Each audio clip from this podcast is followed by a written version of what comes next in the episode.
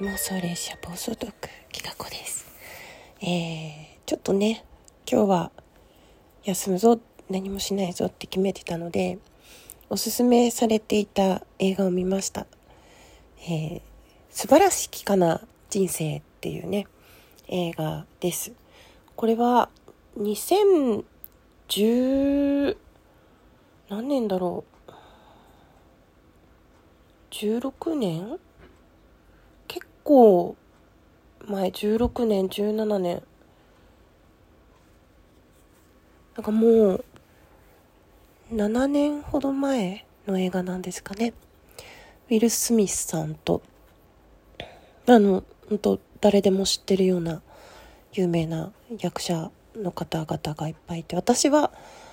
当時多分子育てがめちゃくちゃ大変な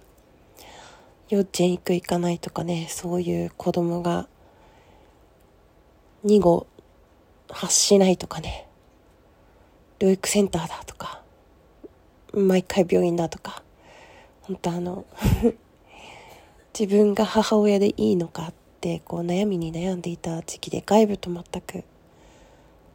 連絡とか取ってなかった頃の映画なんですけど今おかげさまでこうやって時間もできてね新しいことにも挑戦できていろいろ余裕がある中でこの映画をおすすめされてみて全然今見たばっかりで何もまとまってないんですけどうんあんまりね喋っちゃうとこれから見る人にネタバレしてほしくもないなと思うんですがまあ子供を亡くした一人の父親とその父親の仲間一緒に会社をする仲間たちが彼をなんとか元に戻そうあるいは会社のね経営を経営難を乗り越えようとしてあの手この手を尽くすっていう話なんだけど簡単に言うとね。なんというか今の時期にぴったりの映画ですね。ここから冬に向かってうん。決して楽しいばかりの話ではないけれども絶望ばかりでもないというかまあ一見絶望なんだけれどもその絶望の中にも絶望だけではなく必ず何かプラスの側面があるという要素が織り込まれている、登場人物はみんなどっか国家悩みを抱えていて持っていたのに失ってしまった人持っているのにこれから失おうとする人で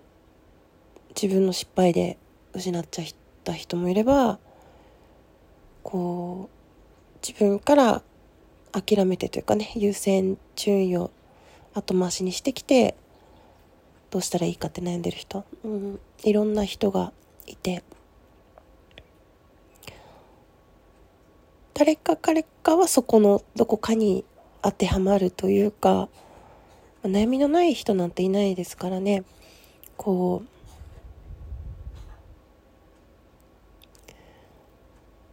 うなんていうのかな。本当に今の自分はこれでいいのかなとか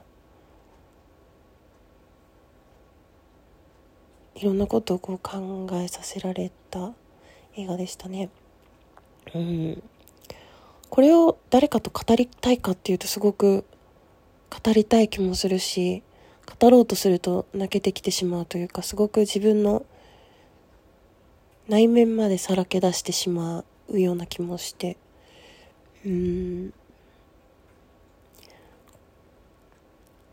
なんていうのかな。展開とか結末とかこう物足りないって感じる人もいるんだろうけど私にとってはなんかこうクリスマス前のプレゼントのような物語絵本を読んでいるような珍しくねこう一気に見れた。あんまりねこう映像を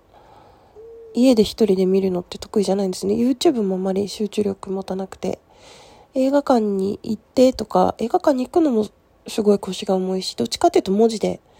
読むのが得意な人なんだけれど。うん。なんか後半の怒涛の展開というかわーっていうのもすごかったしその役者さんね一人一人の演技もすごかったしなんかこうどこか不思議なところもあり。うん。自分のね大事な人身の回りの人みんなに優しくしたくなるそんな映画でしたね。どこまでこういうのって言っていいのかわかんないね。うん。ネタバレにならないようにするのが難しいんですけれども是非興味がある方見ていただきたいなと思いますね。のアマゾンアマプラ入ってる人は無料で見られるので1時間半ぐらいかな。そんなにちょっと学校から電話がかかってきたりどうしてもね集中してつなげて見られる時間っていうのがないから途切れ途切れになっちゃったんだけど何分かつかしながらでも今日中に見られてよかったなと思います。うんなんかこの今思ったことを何か紙に書くとか文字に残すとかしたいんだけどそれすらも時間がないから今一生懸命収録してる。これをいつか自分が聞くのかどうかわからないんだけどこの収録を聞いてこの時の気持ちを思い出さ出せないんだったらもう一回見ようねって。そんな感じですね。うん大事な誰かと一緒に見るのもいいと思うし大事な誰かと見たことを話し合うのもいいと思うしそうすでに今手にしているものとどう向き合うかなく,、ね、なくなっていたようでいてそれはなくなっていないとかいろんなメッセージが込められている。非常に優しい話だなって思いました。うん。なんかねもともと 病み上がりで鼻声なのにこうやって散々泣いたんでめっちゃ鼻声なんですけどはい。ついさっき見終わったのでご報告に収録しました。最後まで聞いてくださってありがとうございました。